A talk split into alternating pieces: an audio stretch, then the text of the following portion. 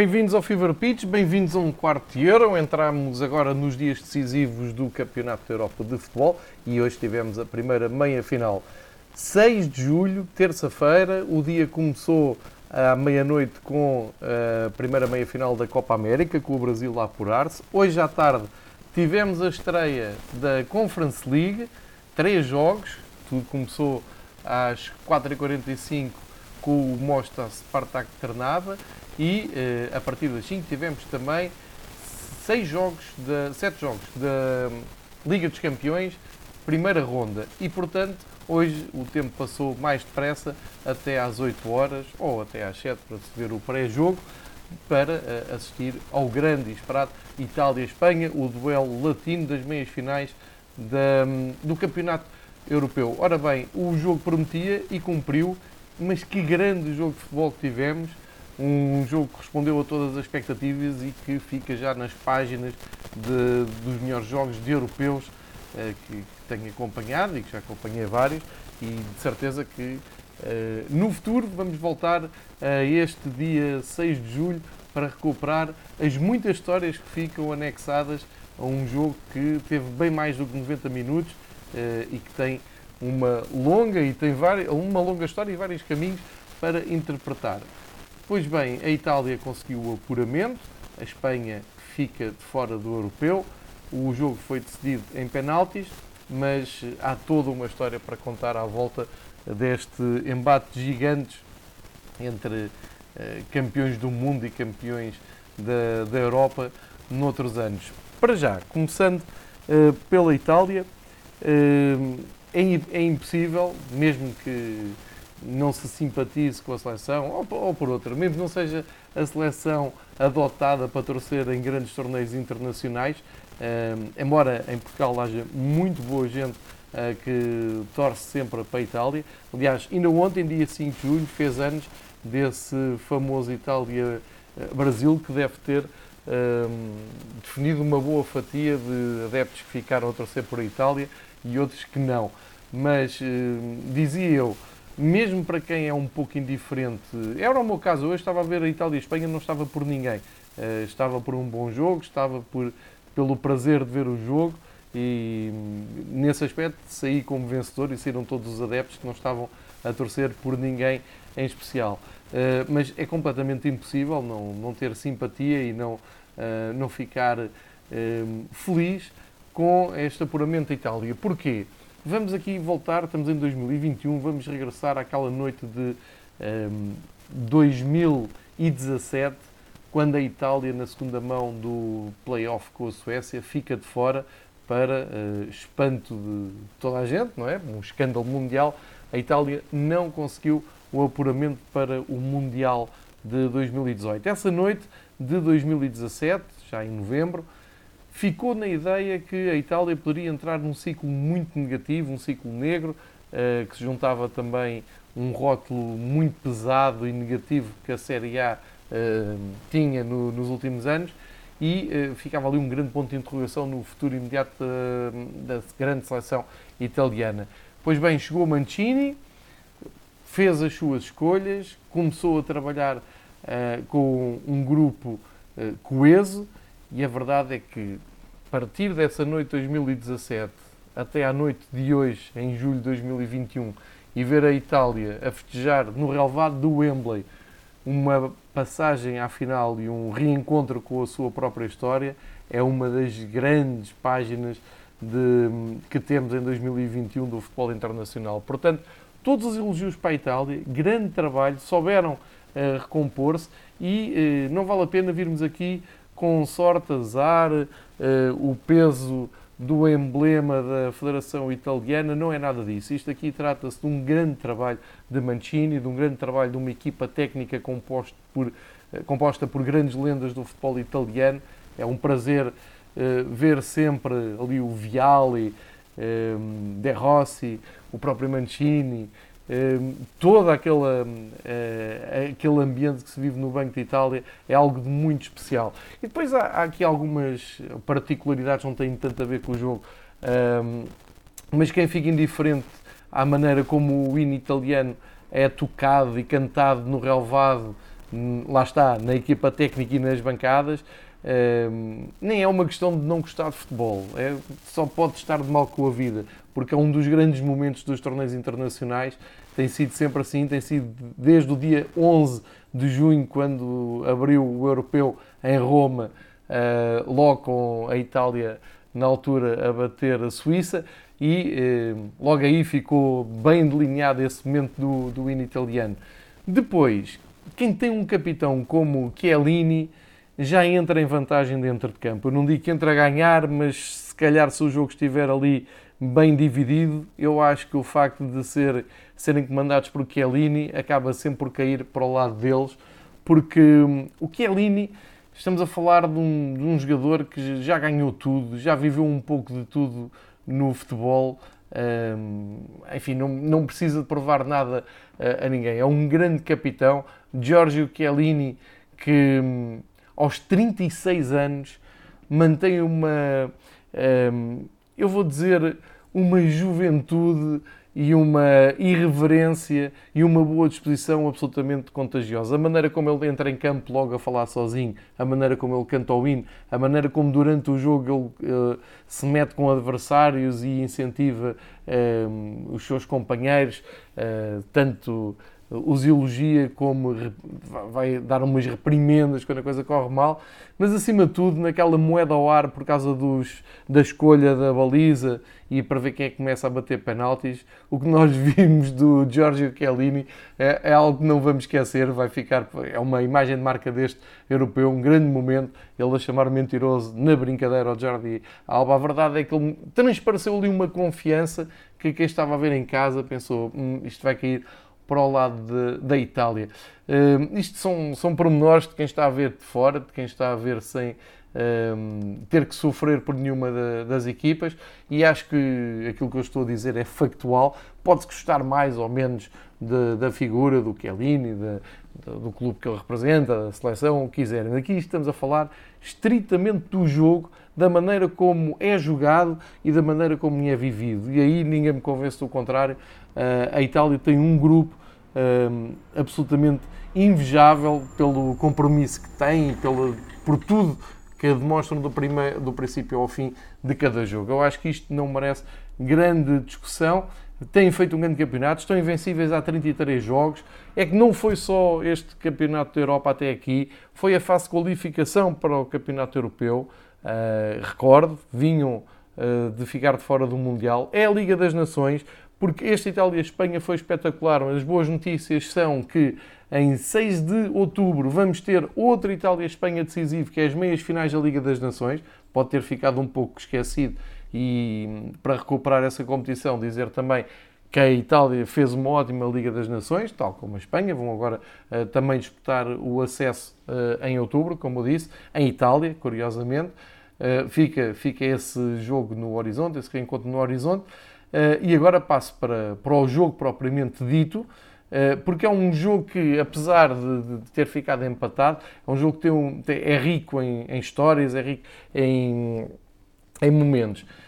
Uh, eu acho que, e, e, eu comecei a falar por Itália, portanto vou fazer aqui um perfil de, do que esperava e do que, que eu acho que aconteceu e depois passo para a Espanha, porque quero já aqui dizer, a Espanha perdeu num detalhe, num pormenor, a falhar o penalti do Olmo, falhou também o Morata. Espero que não crucifiquem o Morata porque só foram ao prolongamento porque o Morata faz um gol de classe a 10 minutos do fim, já lá vamos. Mas, hum, para dizer, a expectativa era ver uma Itália hum, cheia de si, uma Itália eh, vaidosa com a bola nos pés, confiante, a dar continuação ao, ao, às boas exibições que tem, tem feito aqui no, no Europeu. A Itália, quando teve que ir a prolongamento com a Áustria, mostrou todo o poder do seu banco. Uma Itália que na primeira fase a jogar em casa um, foi irresistível. Uh, e, e, pensava que íamos ter uma Itália mais dominante. Uh, aqui uh, não será, claro, estranho o facto de não haver Leonardo Pinazzola, que também foi muito homenageado no fim e bem, e eu disse-o aqui, os italianos tinham agora mais um motivo para lutarem um pouco mais e irem mais além, era a injustiça que aconteceu com o Spinazzola, que vinha sendo um dos melhores do europeu, e tanto era um dos melhores que hoje a Itália sentiu muito a falta do jogador que faz o corredor esquerdo da, da seleção. Uh, da seleção e também da Roma, já agora o Mourinho também lamentou porque vai perder o Spinazzola para grande parte da temporada. O lugar foi preenchido pelo Emerson Palmieri. Uh, curiosamente, mais um brasileiro naturalizado. Hoje tivemos três brasileiros em campo, naturalizados, obviamente, uh, e é um recorde numa meia-final de um Euro. O Emerson jogou do lado esquerdo. Hoje não houve equipas a jogarem um, com o sistema de três defesas na zona central, não, foi um 4-3-3, um, ou, ou, se quiserem, foi dois vamos encaixar as equipas, 2-4-3-3. Depois é claro que houve variações táticas durante o jogo, mas para simplificar as coisas, o Emerson foi para o lado esquerdo da defesa, com o Chiellini e o Bonucci uh, no meio, e o Di Lorenzo a fazer aquele papel habitual de fechar uh, atrás e principalmente quando é a saída de bola, projetando depois do lado esquerdo o Emerson. Bom, o Emerson, claro que não tem uh, as, as qualidades do, do Spinazzola, isso é evidente. Portanto, ele praticamente esteve ali para cumprir. Uh, e cumpriu, só que não deu profundidade nenhuma e uh, a Itália ficou sem uma das suas grandes armas deste Euro, que era uh, começar a jogar à direita, atrair para a direita, para depois meter a bola em profundidade na esquerda, onde tinha o Lorenzo Insigne a desequilibrar, onde tinha nas costas o uh, Spinazzola e depois tinha ali um meio campo a três com Verratti, Jorginho e Barella, que davam muitas opções à circulação de bola. Ora, isso não aconteceu, mas não aconteceu não só porque o Emerson não é o Spinazzola, mas acima de tudo porque a Espanha uh, leu muito bem, estudou muito bem, preparou muito bem. Grande trabalho do Luís Henrique para o jogo de hoje. A Espanha claramente merecia levar mais do jogo. Não estou a dizer que a Itália não mereça estar na final, não é isso. O problema é que eu acho que nenhuma das equipas merecia perder. E a Espanha, pela maneira como abordou o jogo, mas para mim, uma maneira muito surpreendente, pressão muito alta, eh, sem medo nenhum de, de serem ultrapassados nas segundas bolas ou entre linhas e ficarem desequilibrados, nada disso. A Espanha foi para cima da Itália, pressionou muito alto, Uh, ali a linha de 3 da frente, o Ferran Torres, o Olmo, o Oyarzabal, isso é a referência Morata que esteve no banco, a fazerem aquela primeira pressão, depois numa, num desdobramento Busquets, o Pedro e o Coque um, sempre a fecharem quase todas as linhas de passe e a verdade é que amarraram a Itália a Itália não conseguiu impor o seu jogo e foi uma Espanha super corajosa, muito personalizada. A Espanha que também completamente renovada pelo Luís Henrique. Esteve debaixo de fogo porque não levou nenhum jogador, uh, por exemplo, de um Real Madrid. Isso foi muito falado.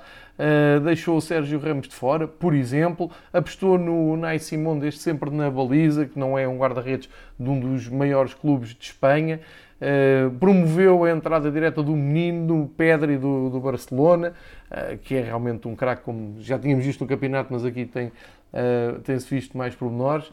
O que dizer do Dani Olmo, que jogo fez, não merecia nada mandar aquela bola por cima.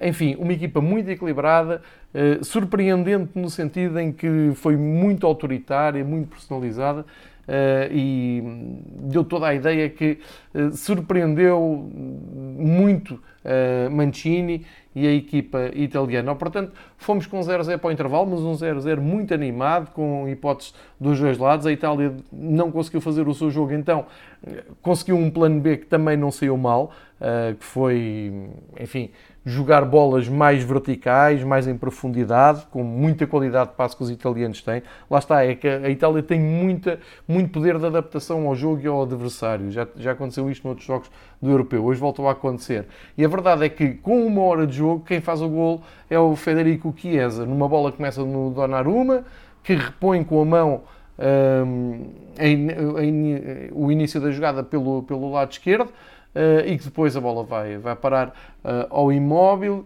uh, deixa para o Federico Chiesa, tudo muito rápido. O Chiesa depois tem um, um lance de gênio, pintou ali o arco do Wembley com o pé direito, fez grande gol deixado o Nai Simon sem, sem resposta e estava feito um zero para a Itália. Portanto, a Itália, com uma hora de jogo, conseguiu responder a tudo, aos problemas todos que, que enfrentou, mostrou que tinha coração, mostrou que tinha várias vidas, tinha paciência, tinha resistência e isso até podia ter deixado a Espanha fora de combate e ter desmotivado, mas levou o jogo para outro patamar, levou o jogo para um, um patamar em que a Itália passou a estar mais confiante e uma Espanha que entrou naquela fase que eu acho que é aquela fase favorita das equipas de Luís Henrique, é aquela fase da fúria e do ter que dar tudo e como resposta ao gol do, do Chiesa entraram o Morata, o Moreno e o Rodri, um, quase seguidos, para tentarem eh, empatar o jogo.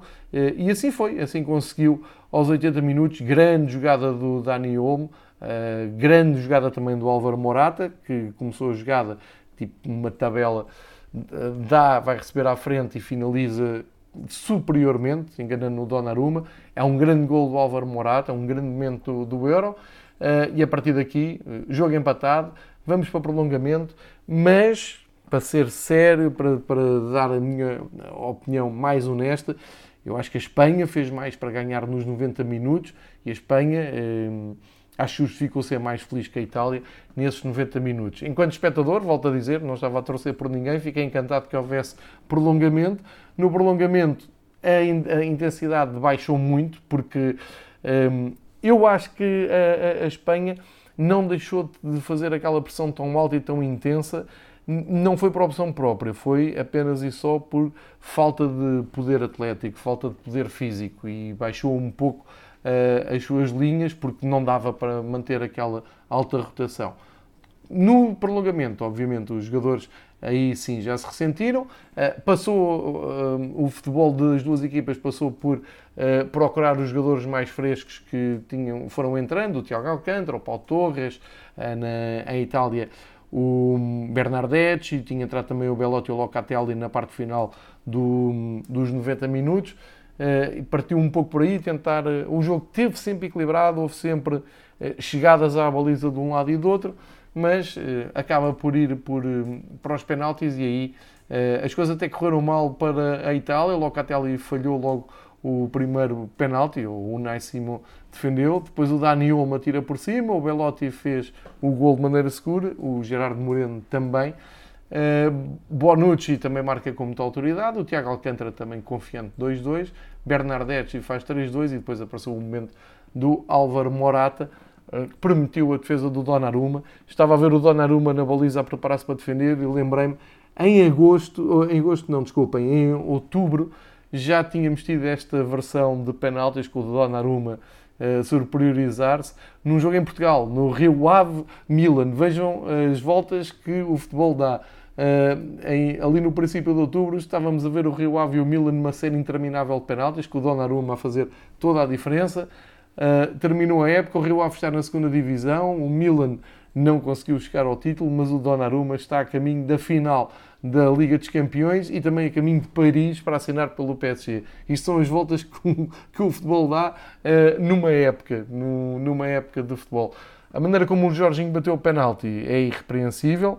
Um, ehm, foi ele que inventou aquele salto, ou pelo menos foi, foi com ele que eu, a primeira vez que vi aquele saltinho antes de converter o penalti, foi ele que, que o fez primeiro uh, e agora uh, fez de uma maneira até mais elegante do que, por exemplo, quando faz o Bruno Fernandes e sentou, esvalhou o Ney Simões. É uma, uma, batida de penalti extraordinária da parte do Jorginho. O Jorginho tem uma história muito curiosa.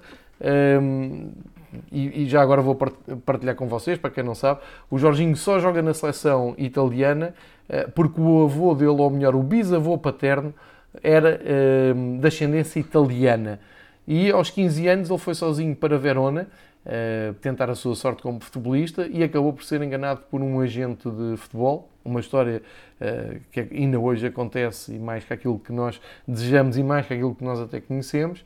E uh, depois dessa, dessa decepção, resolveu voltar para o Brasil. Obviamente, a sua mãe no Brasil é que o incentivou e disse para ele não desistir eh, ele foi à luta e vejam bem, num mês, neste último mês, o Jorginho ganha a Liga dos Campeões pelo Chelsea e está na final da, do Campeonato da Europa pela Itália, sendo ele o autor do gol que apurou uh, a Itália, o último gol que uh, Jorginho fez. Há pouco já tinha falado também dos outros dois brasileiros fazem parte desta Itália globalizada, uh, renovada uh, e que acaba por dar ótimas histórias.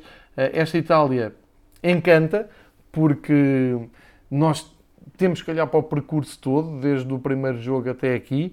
Um, mas continuo a dizer, a Espanha, pelo que fez hoje, pelos, pelo futebol que nos deixou, é uma, uma equipa que tem que se orgulhar de si. Eu nem percebo de onde é que vem uh, a polémica em Espanha a perguntar ao Luís Henrique se ele estava a pensar a sair. Uh, eu acho que não faz sentido nenhum. O Luís Henrique, antes de ir para o Europeu na Liga das Nações, goleou a Alemanha por 6 a 0 fez um ótimo europeu. É verdade, a, Itália, a, Espanha fez três prolongamentos seguidos, só ganhou um jogo, isso é tudo verdade. Mas o que mostraram hoje contra a Itália, a maneira como prepararam o jogo, eh, é espetacular e, e acho que tem que ter continuação. Uh, acho que há que olhar para o horizonte, para o apuramento para o Qatar, preparar também essa Liga das Nações com a Itália, tentar uma desforra em Itália, porque estão, está aqui um ótimo trabalho do, do Luís Henrique, não tenho dúvidas nenhumas. A Espanha hoje merecia ter sido mais feliz do que, do que aquilo que foi. de qualquer maneira, isto é o que é, a minha opinião, vale o que vale.